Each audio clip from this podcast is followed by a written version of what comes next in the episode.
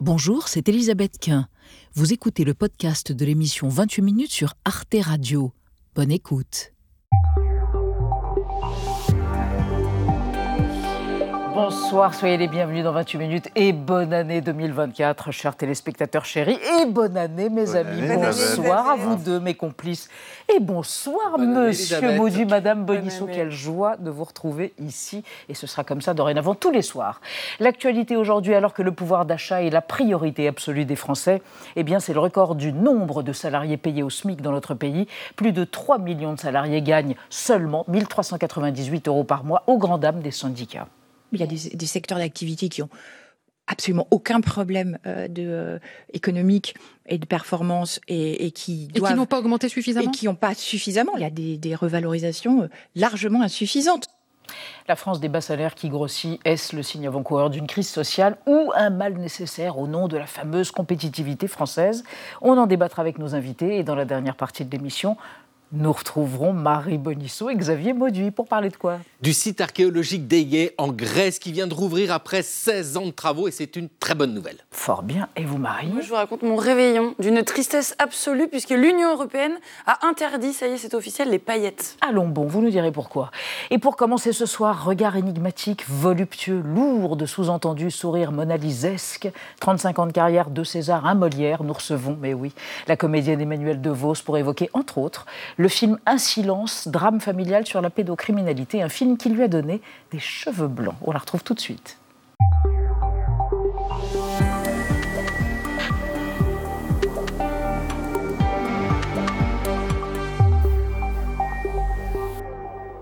Bonsoir Emmanuel DeVos. Bonsoir. Ah oui, quand même, ce sourire, ce sourire plein de double sens et de tiroirs. non mais c'est vrai. Hein.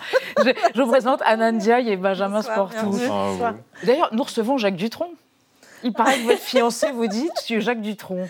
Oui, parce que alors je suis très myope et je porte souvent des lunettes fumées. C'est ah, plus joli. En plus. Donc ça me, avec mon petit sourire en coin, un jour, il m'a dit ah, tu ressembles à Jacques Dutronc. Eh ben voilà. Et c'est donc Joachim Lafosse sera heureux, le réalisateur d'Un silence, d'apprendre qu'il a fait tourner Jacques Dutronc dans son film. Oui. Voilà, c'est intéressant. et c'est pour ce film que nous recevons Emmanuel DeVos. On va en parler dans un instant, mais d'abord, on va revoir votre portrait 35 ans de carrière, Emmanuel DeVos, résumé par Olivier Boucreux. Magie, gros plan et silence, c'est la règle de trois d'Emmanuel DeVos. La magie du théâtre, cette petite parisienne l'a découverte très tôt grâce à sa mère, la comédienne Marie Henriot. Qu'était-ce L'envers du décor et la vie de festival, elle participe à tout et ne s'imagine pas faire autre chose. Le déclic vient à 15 ans devant la grande Anne Alvaro dans Platonov. Je veux être une actrice comme elle, dit-elle, et avoir cette force sur scène. Près de 35 ans plus tard, pour la même pièce, Emmanuel DeVos obtiendra le Molière de la meilleure comédienne. La magie, c'est aussi celle des livres que la petite fille timide a dévoré très jeune, des aventures de Fantomette à celle de la duchesse de Langeais. Cette passion éclectique a développé la culture de cette actrice étiquetée intello qui n'a pourtant pas son BEPC. Celle qui a quitté l'école très jeune pour pratiquer danse, cirque puis théâtre avec Francis Huster comme professeur au cours Florent, a vu son visage pour la première fois en gros plan dans le court-métrage d'une élève de la Fémis, Noémie Lovski. Avec une autre fille, tu vas pas rester pour un mec avec une autre fille. Tu es faite pour être filmée en gros plan, lui dira-t-elle, en la présentant à Éric Rochant ou Arnaud Desplechin, qui lui ouvriront les portes d'un cinéma générationnel. Sur son CV aujourd'hui, 60 films chez René, Sophie Filière ou Xavier Giannoli, dont 6 avec le Desplechin de sa jeunesse, comme Roi et Reine et une seule comédie populaire tout récemment, Noël joyeux, avec Franck Dubosc. Je vais la buter, je sens que je vais la buter. Emmanuel DeVos a souvent joué les femmes mystérieuses, celles qui ont un double fond et qui se cachent derrière le silence, comme l'héroïne malentendante de Sur mes lèvres de Jacques Audiard qui lui a valu un César en 2002. Un silence aussi pour sa sœur, Valentine, script, morte d'un cancer en 1995 à 32 ans. Je trouve important que son nom continue à être écrit, dit-elle, alors écrivons-le. Un silence, c'est le titre de son nouveau film signé Joachim Lafosse. C'était le seul qui savait pas. Elle joue une mère dans le déni qui enterre un secret familial. Moi, j'ai rien dit. Un film pour justement faire taire le silence. Il y a une image de ma mère que j'aimerais bien avoir. Vous, vous, la récupérez. Merci. Olivier Bougreux a, foré très profond dans les archives.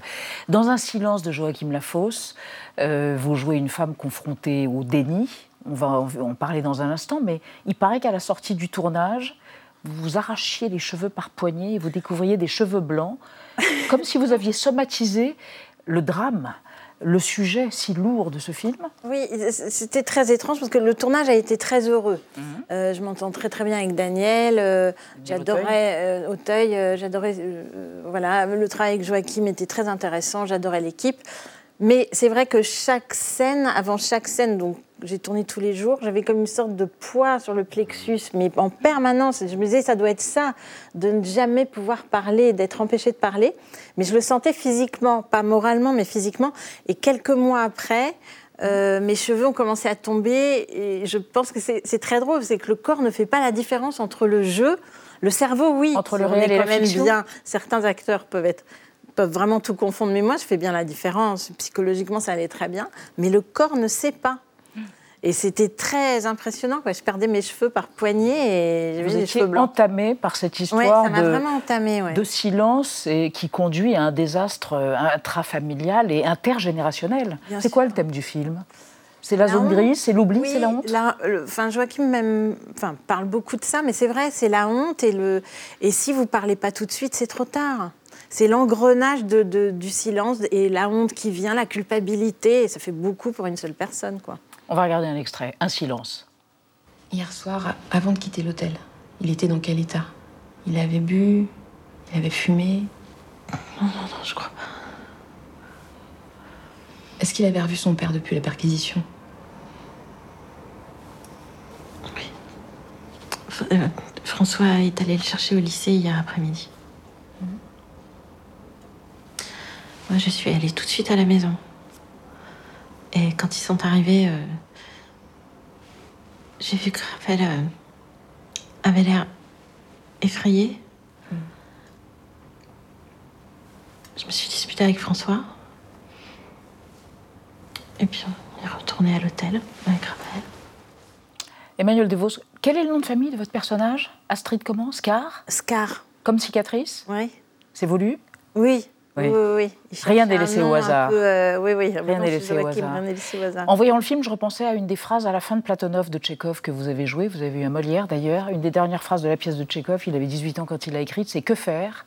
Enterrer les morts et réparer, les, vivants. Ça s'applique parfaitement à un silence Parfaitement.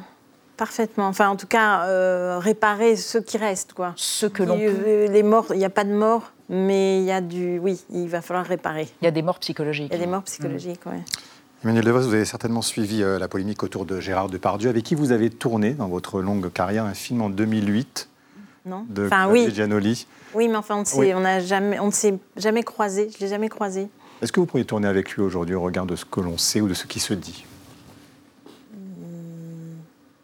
Je ne sais pas, je sais pas, mais je pense une chose quand même, c'est que Gérard Depardieu, c'est l'arbre qui cache la forêt. C'est un bel et gros arbre qui cache, cache la, forêt. de quoi Des abus Qui cache la forêt de, de, de, on va dire, 50 ans, je sais pas, de, dans le monde laisser faire dans le monde du cinéma. Mhm. Et tant qu'il rapportait de l'argent, bah, on l'a laissé. Moi, c'est vrai que j'ai jamais entendu parler de choses sexuelles. J'ai toujours entendu parler de ah oui, euh, il pète. Enfin, j'ai entendu parler beaucoup de flatulence. tout ça dans un truc un petit peu rigolo. Mmh. Donc, c'est pour ça que tout d'un coup, j'étais assez euh, choquée. Oui, il n'y avait pas que la paillardise. Y avait non, non, non. Et puis tout le monde racontait ça en rigolant. Mais vous, vous avez été victime d'abus, Emmanuel euh, De Vos, dans, dans votre, cours de votre carrière Non, j'ai évolué avec des des gens très bien élevés, hein, que ce soit Arnaud Desplechin, euh, Sophie Filière, Nicole Garcia ou, Jérôme Bonnel ou Jacques Audiard, c'est pas du genre à vous coincer entre deux portes, quoi. Donc non, c'est pas le même cinéma. C'est mm. pas le même cinéma. Il y avait moins quand il y a trop d'argent, trop de pouvoir, ça donne. Voilà, on l'a laissé faire et ça arrangeait bien tout le monde. Et vous pensez que le monde du cinéma va être fracturé après, qu'il y aura un après de Pardieu, avec d'un point de vue générationnel peut-être, ou des gens qui se regarderont en chien de faïence sur des tournages et se diront tu as pris parti pour, tu as pris parti contre, et ça risque de compliquer, ou au contraire, il y a une libération de la parole, et il le faut. Il faut en passer par là. Faut, il le faut. Euh, je pense que aussi ceux qui sont un peu contre tout ça, bah, ils sont vieux. Mhm et ils vont dégager, malheureusement, mais c'est comme ça, et qu'il y a un nouveau mouvement qui arrive, avec des, un renouveau du cinéma, avec de jeunes réalisatrices, de jeunes réalisateurs, et que c'est eux, c'est ils vont avoir les clés du camion, et c'est à eux de faire le travail, quoi. Mhm. Et c'est comme ça, c'est normal. Tout le, je me souviens du moment de, on parlait beaucoup pendant la nouvelle vague, ils disaient Truffaut, Godard étaient très violents avec euh, tous les grands cinéastes, aller autant Lara, les machins. Bah là, c'est pareil. Mhm. Et puis ceux qui ont abusé, bah ils vont, ils vont dégager. C'est comme ça. Mais je trouve ça plutôt sain. Et puis, euh, et bien sûr qu'il y a des têtes qui vont tomber qui n'auraient peut-être pas dû tomber, mais ça, c'est les révolutions. hein, c'est comme ça. Ah, du côté de Robespierre? Non, je suis pas du côté de Robespierre, mais, mais non, mais il faut essayer de prendre un petit peu de distance parce que moi, j'ai pas signé de pétition ni Ouais. rien. On Il faut un petit peu élever, Oui. il faut s'élever et voir ce que ça va donner dans 10 ans plutôt que de rester là. Alors, un tel a dit ça. Enfin, là, c'est. euh, oui, c'est un peu Emmanuel De Vos, effrayant. on prend la distance, on part à Hollywood, puisque une réalisatrice et scénariste française a eu deux prix hier, et on va faire une sorte de petite anatomie d'un succès autour du cinéma français en ce moment avec vous, Anna. Oui, le cinéma français qui se porte très très bien. En 2023, la fréquentation des salles a augmenté et atteint les 181 millions d'entrées. C'est 19% de plus que l'année dernière. Alors non seulement les Français vont au cinéma, mais en plus ils vont voir des films français. Et d'ailleurs, le nombre d'entrées pour les films franco-tricolores pardon, se rapproche de celui des blockbusters euh, américains qui dominent le haut du classement. Alors Cocorico, deux films français ont tout de même tiré leur épingle du jeu et dépassé les 4 millions d'entrées. Il y a Astérix et Obélix, l'Empire du Milieu, et le film Alibi.com 2. Et d'autres longs métrages réalisent aussi une belle performance avec plus d'un million d'entrées. Les Trois Mousquetaires, Tirailleurs avec euh, Omar Sy, ou encore la Palme d'Or, Anatomie d'une chute de Justine Trier, qui vient d'ailleurs d'être doublement récompensée au Golden Blood. C'était hier à Beverly Hills euh, dans la catégorie meilleur film étranger et meilleur scénario. Emmanuel DeVos, euh, cette reconnaissance internationale, est-ce que c'est la preuve que les productions euh, françaises gagnent en qualité selon vous? Bah, je pense que, en tout cas, euh, il y en a qui doivent un- avoir eu un réveil pénible. C'est ceux qui ont mis le film d'Odin Bouffant Bouffant, pour Oscar. représenter les. Ils ont fait une grosse boulette. Ouais. Mais c'est merveilleux pour euh, Justine Triet. Voilà, c'est ça le futur du cinéma. Et que des films comme ça, quand même exigeants, fassent plus d'un million d'entrées, comme même euh, Le règne animal. Je ne sais pas s'ils ont Oui, atteint oui, le oui. million, mais enfin, c'est un Ça marche gros très bien. succès. Et ça, ça prouve que les gens ont besoin de sens, ils ont besoin de rigoler, mais ils ont aussi besoin de sens et qu'il faut mettre de l'argent dans ces films qui sont pas évidents quand on voit le, le sujet. euh, Mm. je sais- il y a une très très bonne, elle a une très très bonne Marie-Ange Loutienne qui est une très très bonne productrice. Mais c'est ça l'avenir, hein, voilà. Mm. Très bien, euh, donc vous réjouissez. Vous allez en salle, Oui. vous êtes toujours dans le culte de la salle, Ah oui. le bain amniotique, on communie tous ensemble devant un grand bien écran. sûr, oui. bien sûr, Pas de, pas de consommation sur les petits écrans. Ça, ça peut m'arriver, mais, mais je vais en salle encore beaucoup. Emmanuel De Vos, est-ce que vous vous sentez, du fait de votre euh, âge, vous êtes une gamine, vous aurez 60 ans en mai prochain, Oui. invisibilisée comme certaines le disent, ou est-ce que, parce que nous n'avons pas le sentiment, vous recevez des scénarios, vous n'arrêtez pas de tourner, vous avez encore un autre film qui sort dans 15 jours, est-ce que vous appartenez à cette catégorie de femmes de plus de 50 ans qui disent on m'invisibilise, ou est-ce que vous dites non? Bah non, moi non. Moi non. Mais je peux pas parler au nom de toutes les cinquantenaires et soixantenaires. Je sais pas, mais moi non, pas du tout. Mais je pense que pareil, encore une fois, enfin, j'ai l'impression de toujours répéter la même chose, mais faut pas s'attacher à À quoi? Pas s'attacher à ces histoires d'âge. Moi, j'ai une histoire que j'adore. Quand je tournais avec Arlin René dans les herbes hautes, les herbes folles, euh, Sabine Azema, euh, je parlais avec elle un matin comme ça au maquillage, et elle me dit Ah, demain c'est l'anniversaire d'Alain René. Donc, Oui. et je fais ah bon quel âge a-t-il? Elle dit je ne sais pas. C'est formidable. Et je dis ah bon? Oui non on a décidé ils avaient une différence Oui, d'âge assez oui, importante. oui. Nous avons décidé de ne pas nous préoccuper de l'âge. Et Alain, qui était tout cassé comme ça, mais qui encore faisait des films, voilà. Et ben pour moi, ça m'a tellement marqué. Je me dis, mais arrêtons de parler de l'âge. Oui, vous êtes riche d'années, quoi. Voilà. Et c'est tout. non, hein. mais sans en avoir honte non plus. Mais euh, bon, il faut, faut pas y penser. Juste une dernière chose. Votre nom, De Vos, Oui, dans les Pays-Bas, ça veut dire le renard. renard. Qu'est-ce qu'il y a de renard en vous? La ruse, peut-être. Eh ben voilà. Ah, enfin un aveu par Emmanuel De Vos. Merci Emmanuel De Vos. Le Merci. 24 janvier dans euh, Un silence. L'homme- Ah, le 24 janvier, non, c'est l'homme L'homme d'argile. d'argile. Et ce mercredi après-demain, dans le film de Joachim Lafosse, Un silence. Merci encore d'être venu. Merci, Sur le plateau de 28 minutes, c'est pas trop tôt, vous attendez depuis un certain temps. On passe sans transition à notre débat sur le SMIC, le salaire minimum interprofessionnel de croissance, augmenté depuis le 1er janvier à 1398 euros net. Avec plus de 3 millions de salariés au SMIC, la France bat un record. Pourquoi? Et y a-t-il un risque d'appauvrissement des Français ou est-ce un mal nécessaire, comme on dit, au nom de la compétitivité? On en débat juste après la mise au point de Sandrine Le Calvez.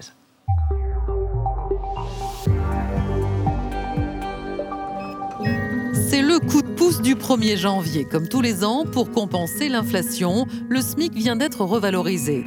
15 euros de plus pour atteindre 1398 euros net par mois pour 35 heures de travail hebdomadaire. Sur 4 ans, le salaire minimum de croissance a donc augmenté mécaniquement de presque 15%. À chaque hausse, Emmanuel Macron ne manque pas de s'en féliciter. On est l'un des pays où le salaire minimum est les plus élevés en Europe. Jamais les smicards n'ont autant eu leur pouvoir d'achat augmenté euh, depuis des décennies. Revers de la médaille, le nombre de salariés payés au SMIC dans le privé n'a jamais été aussi élevé. Ils sont 17%, presque un salarié sur cinq, une situation problématique de l'aveu même du ministre de l'économie. C'est la question de cette smicardisation de la société française qui est déprimante. La pente des allègements, pardon d'être un petit peu technique, entre le SMIC et au-dessus du SMIC, elle est trop raide. Au niveau du SMIC, c'est 0% de charge. Et, dès que vous commencez à augmenter les salaires, les charges augmentent de manière très forte jusqu'à atteindre 36%. Conséquence, les salariés embauchés au SMIC sont toujours plus nombreux. Leur salaire est revalorisé mécaniquement. Mais pour les autres situés en dessous ou un peu au-dessus, les rémunérations stagnent. Les syndicats dénoncent des grilles de salaire tirées vers le bas. On a encore plus d'une centaine de branches qui ont des coefficients sous le SMIC, euh, des secteurs d'activité qui ont largement profité euh, de la période, euh, notamment Covid. Je pense aux laboratoires médicaux. voilà, il y a des, des revalorisations largement insuffisantes. Alors faut-il revaloriser les rémunérations? Ou est-ce dangereux pour la compétitivité des entreprises? La France du SMIC et des bas salaires peut-elle allumer la mèche d'une nouvelle crise sociale en faveur du pouvoir d'achat? Et voici nos trois invités. Stéphanie Villers, bonsoir. Vous êtes conseillère économique du cabinet de conseil PwC. Selon vous, ce nombre record de SMICards, comme on dit en France, est mécanique car le SMIC a augmenté plus vite que les autres salaires. Mais globalement, ajoutez-vous, les hausses de salaire ont été de 4 à 5 dans le privé. On ne peut pas dire qu'il ne s'est rien passé. Je ne sais pas ce qu'en pensera Mathieu Plane, il sera peut-être pas du même avis, économiste et directeur adjoint à l'OFCE. Bonsoir. Vous avez collaboré à l'ouvrage Économie française 2024, l'économie française 2024, paru à la découverte. Selon vous, il y a un vrai problème. L'inflation qu'on a connue depuis deux ans s'est traduite pour beaucoup de salariés par une perte du pouvoir d'achat, excepté le SMIC, ajoutez-vous. Les salaires ont augmenté moins vite que les prix. Et à côté de vous, Bernard Vivier. Bonsoir monsieur, vous êtes directeur de l'Institut supérieur du travail et vous estimez qu'une politique de bas salaire n'est jamais une politique intelligente, en tout cas sur le long terme, car les talents peuvent partir ailleurs, d'une entreprise vers une autre, voire même d'un pays, la France, vers un autre. Euh, voilà, et donc c'est assez regrettable. Et on démarre ce débat avec le chiffre du jour. Oui, en France, euh, l'an dernier, en 2023, 3 100 000 salariés du privé étaient donc payés au SMIC, dont presque 1400 euros net par mois, ce qui fait 17,3% du total des salariés, une proportion en forte augmentation, puisqu'en 2021, c'était beaucoup moins, c'était 12% de SMICards. Ça touche beaucoup plus les travailleurs à temps partiel et les femmes. Le SMIC augmente donc, euh, Stéphanie Villers, et le nombre de SMICards aussi. Expliquez-nous ce qui nous semble être un paradoxe.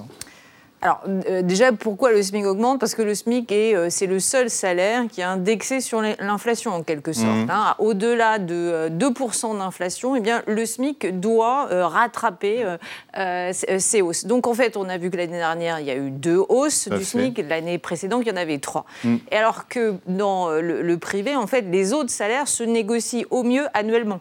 Donc en fait, il y a toujours ce décalage entre un, rattrapage qui doit être fait entre mmh. les, la totalité des salaires et le SMIC, mais qui met plus de temps, hein, du fait de euh, ce, caractère automatique hein, mis en place euh, par le SMIC. Donc on, on, voit bien que, euh, en fait, les, autres, les salaires qui étaient très proches du SMIC n'ont pas eu le temps encore, parce que les négociations n'ont pas eu lieu, en gros, pour pouvoir eux aussi, bénéficier de, cette hausse. Donc mm. il y, a ce décalage qui, de toute manière, a toujours eu lieu dans ces, dans ces phases-là. Vous, vous dites décalage, certains, Mathieu Pan, disent tassement des salaires, trappe à bas salaire que le SMIC. Bah, il y a plusieurs phénomènes, hein, ça a été décrit là à l'instant, c'est-à-dire qu'il y a un retard à l'allumage de l'ensemble des salaires, sauf le SMIC. Hein. Et effectivement, quand on regarde maintenant depuis octobre 2021, malgré tout, le SMIC a augmenté de 13%. C'est quand même pas rien. Effectivement, l'ensemble de la grille des salaires n'a pas augmenté de 13%. Et le problème, c'est pour ceux qui étaient 10-20% au-dessus du SMIC. C'est-à-dire qu'on voit une forme de rattrapage hmm. de certains salariés par le SMIC. Et donc, on a un gonflement du nombre de personnes au SMIC. En 2021, Mmh. on avait 2 millions de personnes à peu près qui étaient au SMIC. Aujourd'hui, on a plus de 3 millions. 3 millions 100. Donc, on a plus d'un million de personnes en plus au SMIC. Alors, c'est vrai que c'est bien parce que le SMIC euh, est protégé de l'inflation, hein, donc c'est très bien. Mais la question, c'est la diffusion de ce- du SMIC sur la pyramide des salaires et d'éviter un tassement des salaires le bas. Ça veut dire que ceux qui gagnaient 1600 euros n'ont pas forcément été augmentés. Alors voilà, parce que après, Hmm. assez logiquement, ce que euh, souhaitaient les pouvoirs publics, c'est qu'il n'y a pas de spirale inflationniste et que les salaires n'augmentent pas aussi vite Hmm. que l'inflation. Si tous les salaires augmentaient de la même, à la même vitesse, hein, comme le SMIC, Hmm. alors à ce moment-là, on aurait cette fameuse spirale inflationniste qui a eu lieu dans les 70. Et je rappelle qu'en 83, c'est Jacques Delors, hein, justement on en a beaucoup parlé, qui a désindexé les grilles des salaires pour éviter cette spirale inflationniste, sauf pour le SMIC. Mhm. Et donc la question aujourd'hui, elle est sur l'arbitrage entre spirale inflationniste, mais aussi maintien du pouvoir d'achat d'un certain nombre de salariés modestes, mais qui ne sont pas au SMIC, parce que tout le monde, même si vous gagnez 10 ou 20 de plus, que le SMIC, oui. on ne peut pas vous considérer comme riche. Bernard Vivier, mais justement, sur ce- le salaire médian, médian en France, dans le secteur privé, il est de 2091 euros net par mois précisément. Est-ce que c'est peu ou pas par rapport, par exemple, à nos voisins européens? Nous sommes dans une gamme européenne et, c'est tout l'intérêt de construire l'Europe. C'est précisément de faire en sorte que non seulement les règles, mais aussi les pratiques salariales s'harmonisent. C'est la raison pour laquelle un marché du travail qui n'est pas seulement européen, qui est mondial aussi, doit avoir, pour le réguler, euh, un certain nombre de pratiques et de règles communes. Et c'est l'intérêt, nous entrons déjà dans le débat européen, de la nécessité d'une construction européenne. Et d'un SMIC. Et donc, du coup, on a une particularité française avec ce SMIC-là Alors, nous, Et- nous- et nous avons il une est comment- histoire. il est, comme toujours, il est nous comment sommes- par rapport Oui, nous sommes très autres fiers d'avoir une Ouais. histoire. Le SMIC est 1970, descendant du SMIG, Mm. du salaire minimum interprofessionnel garanti, qui remontait à la loi du 11 février 1950. Mm. Jusqu'en 1950, et depuis la, la- la guerre, l'État contrôlait les salaires. Et donc, la liberté a été donnée aux patrons et aux syndicats de négocier entre eux dans les branches. Et l'État a dit, oui, vous allez négocier, mais je vais quand même me préoccuper d'apporter un bouclier euh, euh, aux, aux plus pauvres. Il y avait à l'époque 30% des salariés qui ne touchaient pas ce qui allait devenir le SMIG. Voilà. Et pour répondre à votre question en Europe, aujourd'hui, il y a 21 pays qui ont l'équivalent de notre SMIC. Six pays qui ont des formules un peu équivalentes. L'Allemagne, par exemple, a, a- a- a mis en place le un salaire minimum en 2015, il n'y a pas très longtemps. La Grande-Bretagne, qui n'est plus dans l'Europe, l'a- fait quelque Ouais. temps avant. D'accord. Alors, on va évoquer avec vous, Anna, des dispositifs mis au point par des entreprises pour compenser la relative lente augmentation des salaires dans ces fameuses entreprises. Oui, récemment, il y a d'abord eu la prime Macron instaurée en 2019 en réponse au mouvement des Gilets jaunes et qui depuis a été renommée la prime de partage de la valeur. Alors initialement, l'employeur pouvait verser une prime jusqu'à 1000 euros aux salariés dont la rémunération était inférieure à 3 SMIC annuels, le tout exonéré de cotisations sociales et d'impôts. Et puis en 2022, l'Assemblée nationale a voté la poursuite de ce dispositif avec le triplement du montant de la prime jusqu'à 3 000 euros pour toutes les entreprises et 6 000 euros pour les entreprises qui ont signé un accord d'intéressement. La prime a aussi gagné en souplesse et elle pouvait désormais être versée en plusieurs fois, jusqu'à une fois par trimestre, sauf que eh bien, à partir de cette année 2024, donc, elle devient imposable pour les salariés qui font partie d'une entreprise de plus de 50 salariés et autres coup de pouce pour les employés, eh bien, il y a le rachat des RTT. Autrement dit, si ces journées sont travaillées avec l'accord de l'employeur, elles seront payées et majorées au tarif des heures supplémentaires pratiquées dans l'entreprise et bien sûr exonérées d'impôts à hauteur de 7 500 euros. Mathieu Plane, ces primes et autres dispositifs, finalement, ça a quand même permis d'augmenter les revenus des SMICARds, non? Oui, pour ceux qui. Alors, SMICAR, les SMICAR ont été plutôt protégés de l'inflation. La question, elle est pour les autres Bon, salaires ceux qui aussi. sont juste au-dessus. Ceux qui sont juste au-dessus. Ouais. Alors, c'est bien sûr, ça dépend de la situation de chacune des entreprises et de la possibilité de verser ces primes. Avec une différence, c'est que la prime n'est pas pérenne. Elle n'est Euh, pas pérenne, mais qui- finalement, Mais qui permet d'avoir, effectivement, d'absorber un choc. La question, est-ce qu'elle va être reconduite chaque année? Mais est-ce que c'est pas un nouveau alors c'est, un outil en fait finalement? qui permet de compléter le, le revenu qui ne soit pas du salaire. Ça pose la question aussi des cotisations qui vont avec et des droits que ça peut ouvrir. Et puis euh, de la pérennisation d'un temps. Parce que quand les prix augmentent de 11%, même si l'inflation a tendance à se tasser, ça ne veut pas dire que les prix vont baisser. Donc vous avez un choc permanent sur le coût de la vie. Mm. Donc la question, si vous avez une prime mais qui n'est pas maintenue dans le temps, si elle s'arrête, en fait, vous allez perdre en pouvoir d'achat. Donc c'est, j'allais dire, une rustine qui n'est pas inutile, mais elle ne va pas combler la problématique qu'aujourd'hui, en fait, l'économie française subit un choc inflationniste beaucoup importé et fait faut de la guerre, partager euh, quelque Ukraine. part, effectivement, cette difficulté entre les entreprises, les ménages et l'État. Oui, mais Stéphanie, on nous dit qu'en même temps, ces salaires-là, eh bien, c'est ce qui permet d'avoir une compétitivité française importante. Oui, et surtout que les entreprises ne font pas uniquement face à l'inflation, elles font face à une morosité euh, Mm. économique. On voit qu'au mieux, on aura une croissance économique de l'ordre de 1% en, 2000 en 2023. Donc, en réalité, euh, les, les entreprises, elles doivent faire face à une, une réelle euh, efficacité euh, financière, augmenter tous les, les- les salaires.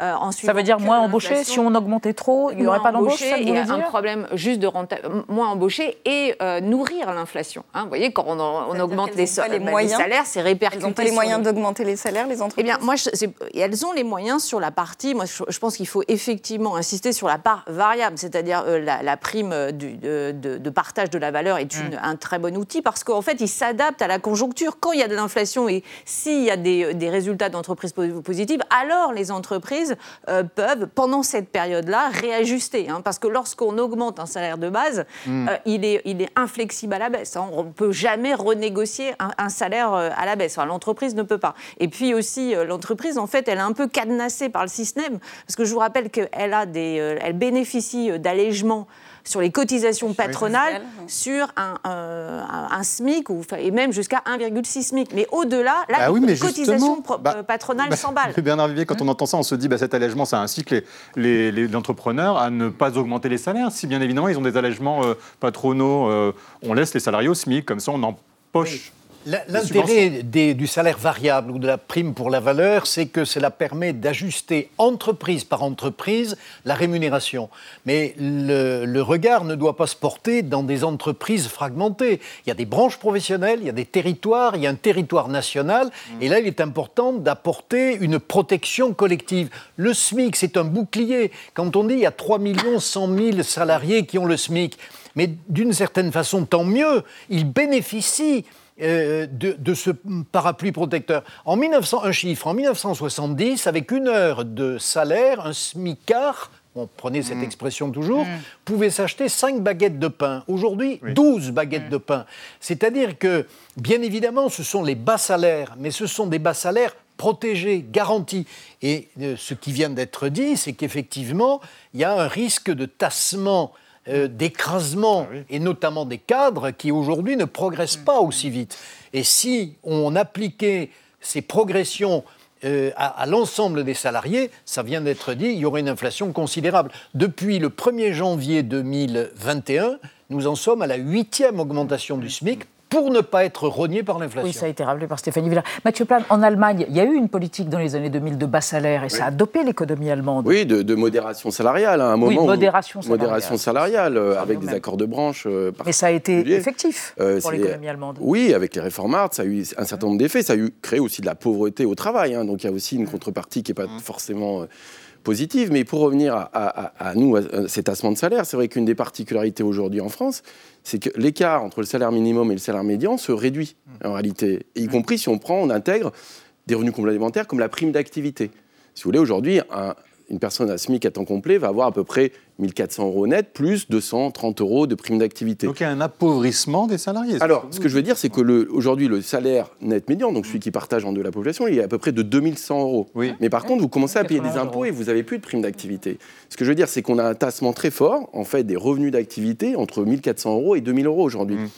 La question qui est, C'est ça posée, qu'on c'est appelle le déclassement aussi. Que, oui, que alors c'est une forme de déclassement, ce qui ne veut pas dire qu'il faut baisser le SMIC, mais la question c'est comment vous redonnez des progressions salariales aux gens? C'est-à-dire commencer au SMIC quand vous n'avez pas de qualification, quand vous êtes assez jeune, c'est pas si grave. Ce qui est grave, c'est de rester au SMIC en fait. Hmm. Et donc c'est comment vous recréez une trajectoire de carrière? C'est-à-dire quand vous avez 10, 20 ans d'expérience, quand vous avez des diplômes, quand vous avez Hmm. des enfants à charge, vous ne pouvez pas rester au- au- collé au SMIC. Et aujourd'hui, c'est vrai que les outils fiscaux sont faits quelque part pour créer de l'emploi au niveau du SMIC. On vous l'avez parlé, les basses l'exonération de cotisations sociales, il est maximum au niveau du SMIC. La prime d'activité, elle est maximum au niveau du SMIC.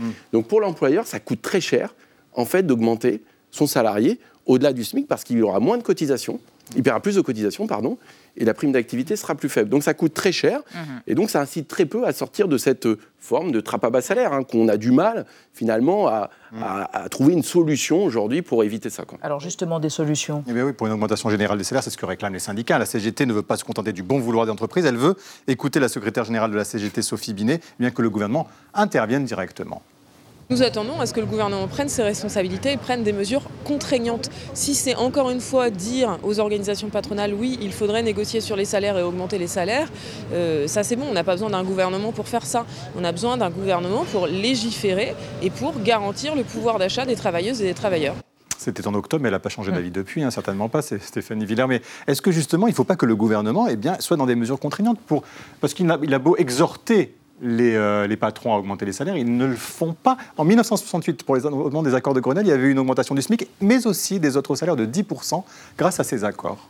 Alors, moi, je reviens toujours sur la même idée. Euh, ça met plus de temps, hein, les augmentations de salaire, mais s'il n'y avait pas d'augmentation de salaire, eh bien, il y aurait une proportion de, de, de, de, smigards de plus en plus euh, mm. euh, importante à travers les années, ce qui n'est pas le cas. On voit qu'il y a une fluctuation de cette proportion de smigards. C'est-à-dire que là, on est au plus haut. Vraisemblablement, ça va redescendre. Pourquoi? Parce que les autres salaires vont pouvoir petit à petit renégocier, revenir à la table des négociations, parce qu'un SMIC qui augmente, ce sont des... Oui, mais il y a, plein de branches, il y a une quarantaine de branches aujourd'hui, veut dire qu'ils n'augmentent pas les salaires. Ben, en fait, ce sont, euh, c'est un, indicateur pour aller négocier. les salariés vont revenir en disant, bah, regardez, le SMIC, mm. il a augmenté de temps cette année. Euh, ça, c'est une base de négociation. Et c'est pour ça qu'il y a ce décalage, c'est pour ça qu'il y a toujours eu ces décalages. Et à travers le, une longue période, on voit quand même qu'il y a un rattrapage qui se fait euh, sur, le, sur le temps. La, la, négociation, ça suffit toujours ou pas? Oui, c'est en ce moment. Au mois d'octobre dernier, sur 170 branches, il y en avait 60 dont les minima de salaire étaient en dessous du SMIC. Donc concrètement, ça ne veut pas dire que les salariés de ces branches étaient payés le minima. Mm. Ils étaient payés au SMIC. C'est-à-dire ils étaient payés au SMIC plus que le minima. Mais ça vient d'être dit effectivement, il y a un rattrapage en cours. Et le gouvernement a un rôle aujourd'hui, pardonnez-moi l'expression un peu triviale, botte un peu le derrière des branches qui n'ont pas suffisamment travaillé pour relever la grille euh, des, salaires. Mais à la différence de ce que dit Sophie mm. Binet, qui d'une certaine façon demande une intervention du gouvernement la, valeur de ces négociations de branches est très grande parce que ce sont les acteurs, patronat et syndicats, qui négocient entre eux. Et nous ne sommes pas dans une économie administrée, collectivisée. Hmm. Ce sont les acteurs qui doivent se prendre en charge. Le, ce que nous vivons aujourd'hui, c'est bon. C'est-à-dire le gouvernement dit aux branches paresseuses, défaillantes, Allez. Jusqu'en juin 2024, euh, essayer de rattraper, euh, de mettre au niveau. Euh, sinon, moi, je enfin, Pardon, mais Mathieu Pan, il y a beaucoup de salariés qui disent Moi, j'en vois pas la couleur. Donc, est-ce bah qu'il ne faut pas aller plus loin? Oui, alors c'est comment on va plus loin? C'est compliqué. Alors, il y a une idée de SMIC régionalisé. Oui, alors je ne crois pas que ce soit. Non, je pense que, le problème, ça existait. Justement, ça existait. On a, on a justement supprimé ça parce que c'était compliqué. Et il faut voir que ça crée aussi une concurrence en forme entre les régions, quelque part. Hein. Mhm. C'est-à-dire où est-ce que vous mettez la limite. Les concurrences entre les régions pour redynamiser une région. Si, voilà, la question c'est est-ce qu'il faut uniformiser ou re-régionaliser le SMIC? Je crois que c'est quand même assez compliqué. Après, la question, elle est assez importante. C'est d'abord, effectivement, on est dans un, dans un moment où euh, l'activité est difficile. C'est vrai qu'on a aussi des risques de faillite d'entreprise hein, de l'autre côté. Mais euh, quoi qu'il se passe, les salariés, beaucoup de salariés ont encaissé une perte de pouvoir d'achat importante. une indexation sur les prix, comme ce fut le cas jusqu'en 1980 Non, on l'a arrêté. Mais, non, malheureusement, malheureusement, non, il n'y a pas de bonne solution. Une fois de plus, y a, macroéconomiquement, ce n'est pas une bonne solution. Ce qu'il faut, c'est effectivement trouver une forme de diffusion, au moins partielle, de ces hauts du SMIC pour ceux qui sont au-dessus, parce que en fait, ça dépend du bon vouloir de l'employeur. C'est-à-dire que certains vont accorder des hausses de salaire, d'autres pas du tout. Après, ça dépend de la situation de chacune des entreprises, chacune des branches. Mais c'est vrai qu'aujourd'hui, ce tassement, moi, pose problème sur une question de déclassement. Sur les classes moyennes. Stéphanie Villers, vous revenez au SMIC régionalisé parce que c'est quelque chose que vous considérez que, oui, parce qu'on a vu les aides de l'État, c'était des Et comment ça se passerait concrètement? Mais parce que le niveau de vie n'est pas le même si bah, dans la Creuse ou à Paris. Bien sûr, rien rien qu'au niveau du loyer. Or, toutes les aides qui ont été mises en place depuis la crise énergétique, ce sont mmh. sur l'inflation énergétique et sur euh, l'alimentaire et pas sur le logement. Mmh. En fait, ceux qui sont le plus pénalisés, c'est ceux qui vivent dans les grandes, euh, dans les grandes villes parce que ils, n'ont pas, ils ont vu leur loyer augmenter sans aucune, euh, sans aucune aide. Et pour revenir à quand même ce qui pourrait être mis en place, régionalisé. Bah, un SMIC régionalisé, je pense que c'est quand même euh, une aide à la fois pour les entreprises et pour dynamiser les régions dans un, enjeu de réindustrialisation mmh. de la France quand même, et dernièrement pour aider euh, les entreprises, comme ça a été dit, effectivement, les cotisations patronales augmentent, mais drastiquement, hein, et, et pénalisent l'entreprise à partir du moment où elle paye son salarié plus d'un 1,6 SMIC au gouvernement à l'État de revoir sa copie en disant les charges patronales doivent baisser. Je vous rappelle qu'elles pèsent 8% pour un SMIC, elles peuvent aller jusqu'à 30% sur les gros salaires. Baissées. Non, elles ont été baissées pour jusqu'à 1,6 SMIC. Après, en fait, on le voit que proportionnellement, elles, sont, elles, sont, elles, vont jusqu'à 30%. Les impôts de production. je vais juste donner un Enfin, c'est vrai que depuis 10 ans, globalement, depuis la politique d'offre, hein, le tournant, euh, beaucoup a été fait avec le CICE, le pacte de responsabilité, les allègements de cotisations bas salaire. Euh, Aujourd'hui, c'est plus de 70 milliards, hein, Mmh. des exonérations de cotisations patronales qu'il faut quand même Ça n'est compenser. pas rien, quoi. Et avec ce tassement des salaires, en fait, il y a un problème de finances publiques, c'est que ça va augmenter de plus de 15 milliards la facture d'exonération sur deux ans. 15 milliards, c'est deux fois l'augmentation du budget de l'éducation nationale, donc c'est quand même pas rien. Ça veut dire qu'aujourd'hui aussi, y compris le fait que les salaires se tassent, Mmh. ça crée plus d'exonération et donc ça coûte cher aussi aux finances publiques. Donc vous avez quand même ce problème-là qui est euh, au-delà de, euh, du simple problème euh, global. Il y a aussi un problème de finances publiques Et. Bernard Vivier, il n'y a pas un problème social aussi? Vous êtes directeur de l'Institut supérieur du travail avec plus de 3 millions de gens qui vivent et qui vivent et qui survivent avec le SMIC. Il n'y a pas quelque chose qui pourrait se déclencher, une crise sociale, une gilet jaunisation de cette société-là? La question du pouvoir d'achat, depuis déjà. Ben, Elle est cruciale, elle est plusieurs fondamentale. années, Plusieurs elle sondages est dit centrale. cette semaine. Elle est centrale, c'est la question du pouvoir d'achat. Mais phénomène des gilets jaunes, c'était, nous l'avions vécu en 2018, 2019 et encore un peu aujourd'hui de temps à Non, autre. mais en oubliant les gilets jaunes, en tout cas une crise sociale, Mais vous avez chose de utilisé l'expression désespoir. gilet jaune. Mais, Ouais. mais oui, bien sûr. Mais il y, a- il y a deux dimensions. Il y a la dimension pouvoir d'achat et puis la dimension euh, les territoires sont-ils bien euh, protégés, euh, encouragés, accompagnés, les services publics, les écoles, les, les commerces. C'est toute la politique d'aménagement du territoire et du- d'une certaine façon de euh, réduction des déséquilibres entre les métropoles et les autres régions. Des travaux très solides ont été faits ces derniers temps là-dessus. Mais est-ce que, pardon Stéphanie Wiener, c'est pas non plus un meilleur partage des richesses entre actionnaires et salariés? C'est ce que aussi euh, réclament certains syndicats. On lisait que les taux de marge des entreprises ont augmenté entre 2022 et 2023. Cet argent, une partie, pourrait être orienté vers l'augmentation des salaires. Ce n'est pas le cas. Bah, en fait, euh, l'entreprise cherche à développer tout ce qui est euh, euh, part encore variable, l'intéressement, la participation. Ce sont des parts variables qui, sont, euh, qui dépendent en fait du résultat de l'entreprise. En fait, c'est véritablement ça. Il Mm. faut que l'entreprise fasse des bénéfices pour qu'elle puisse partager euh, cette valeur-là. Donc, il faut que, tenir compte de la réalité économique et financière de l'entreprise. Est-ce qu'elle partage assez les richesses, imposer ses bénéfices? les hausses de salaire. Mais que imposer les hausses de salaire, comme je vous ai dit, elles sont fixes. On ne peut pas revenir en arrière. Pour l'entreprise, ça peut être pénalisant, surtout dans une période aujourd'hui qui est euh, relativement incertaine, avec un taux de croissance qui est faible. Même question pour vous, Non, Marc alors, c'est vrai que Dernière les question. hein. entreprises, et d'ailleurs c'est plutôt une bonne chose, s'en sortent quand même pas mal dans cette Mmh. crise, parce qu'on voit que même le taux de marge a augmenté. Alors avec des différences très fortes selon les secteurs en réalité. hein. C'est là où il faut faire attention. Le problème, c'est que si on automatise les choses, tous les secteurs vont être à la même enseigne. Or, effectivement, par exemple, des secteurs de la restauration n'auraient peut-être pas les moyens d'absorber une hausse des salaires pour tout le monde. Par contre, d'autres secteurs pourraient faire plus d'efforts pour redistribuer. Donc c'est vrai que c'est une Mmh. question qui est fondamentale, mais le partage de cette richesse, surtout dans un moment où on a un choc inflationniste comme ça, elle est fondamentale et elle va durer encore quelques années. Merci euh, pour cette chute et d'avoir participé à ce débat autour de ce record donc du nombre de salariés français payés au SMIC. Est-ce que nous allons vers une France des bas salaires? Euh, On reste dans l'actualité avec Marie Bonisseau et Xavier Maudu. On va évoquer la restauration du palais légendaire où Alexandre le Grand a été sacré roi des Macédoniens au nord de la Grèce et l'interdiction programmée des paillettes, pas les petites pailles mais les paillettes, les paillettes dans l'Union européenne. Mais d'abord les mots vedettes repérés par Thibault Nol ce soir. Urban Loop, un transport écologique en capsule, en petite capsule sur des rails électrifiés. Ce sera Blade Runner avant les JO de 2024. Urban Loop, c'est d'être plus performant en termes de temps de trajet que la voiture. Urban Loop. L'Urban Loop, un nouvel atout pour la transition écologique. Qu'est-ce que ça veut dire? Exactement ce que ça dit. Merci de m'en dire un peu plus. Entendu. La vie secrète des mots. Urban Loop, dérivé du latin urbs, ville, et du vieux français lop, la langue, est un nom commercial anglophone qui peut se traduire par boucle urbaine et désigne l'entreprise française qui a conçu le système de transport urbain du même nom, soit un système de taxi robot, Sud Radio en moins, prévu pour entrer en service lors des JO de Paris. Testé depuis le 19 décembre à Saint-Quentin en Yvelines, Urban Loop devra permettre aux spectateurs de rejoindre la fan zone du vélodrome de la ville depuis les parkings où ils auront garé leur bagnole. Car ces 10 petites capsules autonomes pour deux adultes maxi ont l'ambition de lui faire concurrence, notamment sur le temps de trajet.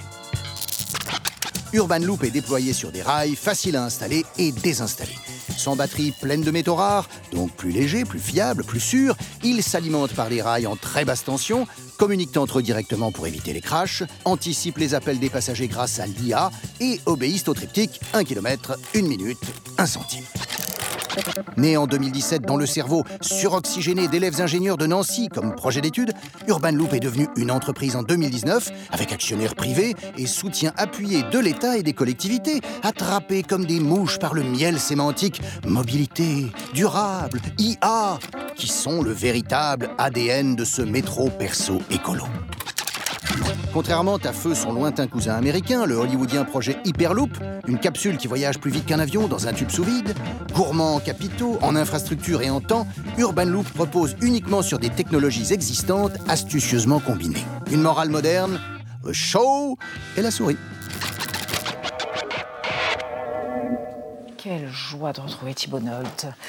Bonjour, rebonjour Marie, rebonjour Xavier. Alors, c'est au nord de la Grèce. Oui. Il a fallu 16 ans de travaux acharnés de restauration pour que le site archéologique d'Égée, c'est comme ça qu'on dit, rouvre au public. Ça a rouvert hier d'ailleurs. Site extraordinaire, Extraordinaire, légendaire. on peut vraiment le dire. Un couronnement au IVe siècle.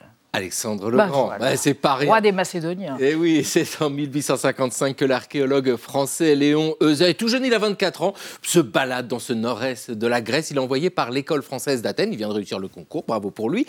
Et il est là, dans cette région, difficile d'accès, hein, c'est escarpé. Puis les gens le regardent bizarrement. Mais qu'est-ce qu'il vient faire là? Parce que dans cette région, la Macédoine, il n'y a pas ces grands vestiges prestigieux qu'on trouve ailleurs en Grèce. Oui, mais voilà, Léon Euset sait que ici, quelque part, se cachent les vestiges du palais de Philippe II de Macédoine et de son fils Alexandre le Grand. C'est pas rien quand même. Il les découvre. Ah, il trouve des trucs. Ah, Enfin, lui, il est ébloui par trois villages pleins de débris antiques. C'est ce qu'il raconte. Mais enfin, il a du mal à les interpréter. Je vous dis, la région n'est pas très étudiée, elle n'est pas encore fouillée. Et puis, de toute façon, sa mission prend fin. Il doit rentrer en France. Il enseigne l'histoire, mais pas très longtemps. Parce qu'il est brillant, il est vif et il est repéré par l'empereur Napoléon III, un souverain féru d'archéologie. Enfin, Napoléon III, c'est une autre période, c'est l'Antiquité romaine et c'est Jules César. Et justement, l'empereur a besoin d'envoyer un gars là-bas en Grèce sur les traces de Jules César, parce que César a combattu Pompée en Grèce. Formidable, se dit Léon Eusé, je vais pouvoir y aller y retourner. César, ouais, c'est bien, bon, enfin bon, je vais surtout pouvoir retourner sur ce site où j'ai trouvé des choses absolument incroyables. Il est surexcité et il y a de quoi. Et c'est plus facile pour lui, là, Ah bah oui, c'est plus facile. Il y va avec le soutien, avec la recommandation de Napoléon III. Dès lors, il est très bien accueilli. Bonjour monsieur. Il a des fonds conséquents, ce qui lui permet de mener des fouilles. Et en 1861, il découvre un palais des tombes. Léon Eusé a découvert le site d'Eigée. Aujourd'hui, c'est euh, le nom grec de Vergina, qui est eh bien, le lieu du palais de Philippe II. C'est là où, au IVe siècle avant Jésus-Christ, a été couronné Alexandre le Grand. Et commence la grande aventure des fouilles de ce site, hein, qui dure pendant le XXe siècle avec cette découverte extraordinaire. En 1977, un archéologue grec, Manolis Andronikos, qui découvre la tombe de Philippe II lui-même, avec à l'intérieur les restes de Philippe II. Il n'y a pas beaucoup de bonhommes de l'Antiquité dont on a le corps, toutes les informations. C'est ça qui est passionnant avec l'archéologie, c'est l'histoire que ça raconte, et c'est l'histoire même de ces fouilles qui est aussi une aventure. Merci, monsieur Mauduit. Alors, on change radicalement de registre. Vous avez passé un nouvel an très sobre, sans paillettes, chère Marie. Vous en êtes toute Marie. Pardon, hein, mais. C'était nul. Je le Non. sens. je vais être très honnête. euh, J'ai vu des paillettes passer pendant ces réunions, mais c'était les dernières. Ah. C'était les dernières. Ah. Les vendeurs ont encore le droit à découler leur stock, mais on ne peut plus en fabriquer. Euh, C'est l'Union européenne qui l'a décidé. L'Union européenne qui appelle ça d'un nom très poétique. Il parle de paillettes libres. Donc c'est pour désigner ces paillettes dont on se saupoudre Oui, oui, oui. allègrement. Depuis une bonne dizaine d'années, c'est revenu en force à la mode, notamment grâce à une émission qui a un succès mondial. C'est un, un télécrochet de drag queen, Ah RuPaul. RuPaul, Bah oui, on, on a notre version euh, en France. Bah. Grâce aussi à l'activisme de militants LGBT américains qui ont inventé une arme terrible et non violente qui s'appelle le glitter bombing. Donc c'est l'attaque de paillettes. Ils en balancent comme ça sur politique, sur les élus les plus conservateurs. Et enfin, chez nous, plus local 2019, souvenez-vous, une jeune humoriste, Inès Reg, a inscrit définitivement les paillettes dans nos vies de Français en hurlant sur son petit ami. Les calculs sont pas bons, Kevin. Ah si, il y a plus de... C'est quand tu vas mettre des paillettes dans ma vie, Kevin Voilà, phrase culte. Mets des paillettes dans ma vie, Kevin. Sauf que, pauvre Kevin, l'Union européenne s'est donné s'est fait objectif de réduire. Non, non, ils sont encore ensemble. L'Union européenne, je sais tout, euh, veut réduire la pollution des microplastiques de 30%, donc quasiment un tiers. D'ici à 2030, c'est quasiment demain. Et donc ces paillettes, ce sont les premières victimes de ce plan, un plan qui est euh, bienvenu, hein, parce Oui. que les microplastiques, donc ils sont définis par leur taille, donc c'est euh, des bouts de plastique qui font moins de 5 mm, c'est un cauchemar, on en trouve partout, notamment dans notre sang, on a retrouvé des microplastiques dans le sang humain, dans le lait maternel, dans la bière, le miel, le plancton, et tous ceux qui mangent le plancton, donc toute la chaîne alimentaire. Jusqu'en Arctique. Ouais, Et jusqu'en Arctique, et en dans les nuages qui coiffent le mont Fuji au Japon. Bref, il y a quelques années, en 2017, l'ONU avait trouvé, je trouve, une image assez puissante pour décrire ce désastre des microplastiques. Ils avaient dit qu'il y en avait, il y avait plus de particules désormais dans l'océan que d'étoiles dans notre galaxie. C'est vous dire. Alors évidemment, ces paillettes interdites désormais, c'est qu'une toute petite partie du problème. En fait, la majeure euh, partie des microplastiques qui flottent dans l'océan, ce sont des gros bouts, donc des sacs plastiques, des bouteilles, qui se désagrègent peu à peu. Donc ça fait plastique, microplastique, nanoplastique. Et plus c'est petit, plus c'est dangereux parce que ça peut arriver dans nos organismes. D'où euh, l'idée que ça vaut peut-être le coup de se creuser la tête pour réinventer la fête et nos réveillons. Et pas que nos réveillons, d'ailleurs, parce que graduellement, l'Union européenne va interdire d'autres microplastiques. Dans 5 ans, ce sera interdit dans les produits d'entretien. Dans 8 ans, fini les petits bouts de plastique que vous trouvez sur tous les terrains de sport synthétiques. Ça, ça me concerne moins, puisque j'ai pris la résolution de moins faire de sport cette année. Voilà, donc, euh, je vous en parlerai moins. De rester comme ça. Ouais, ça Hein, affalés comme nous autour de la table. calme. Voilà. Calmos, comme dirait l'autre. Merci de nous avoir suivis. Bonne soirée sur Arte Chérie. On se retrouve demain avec l'écrivain algérien Boalem Sansal.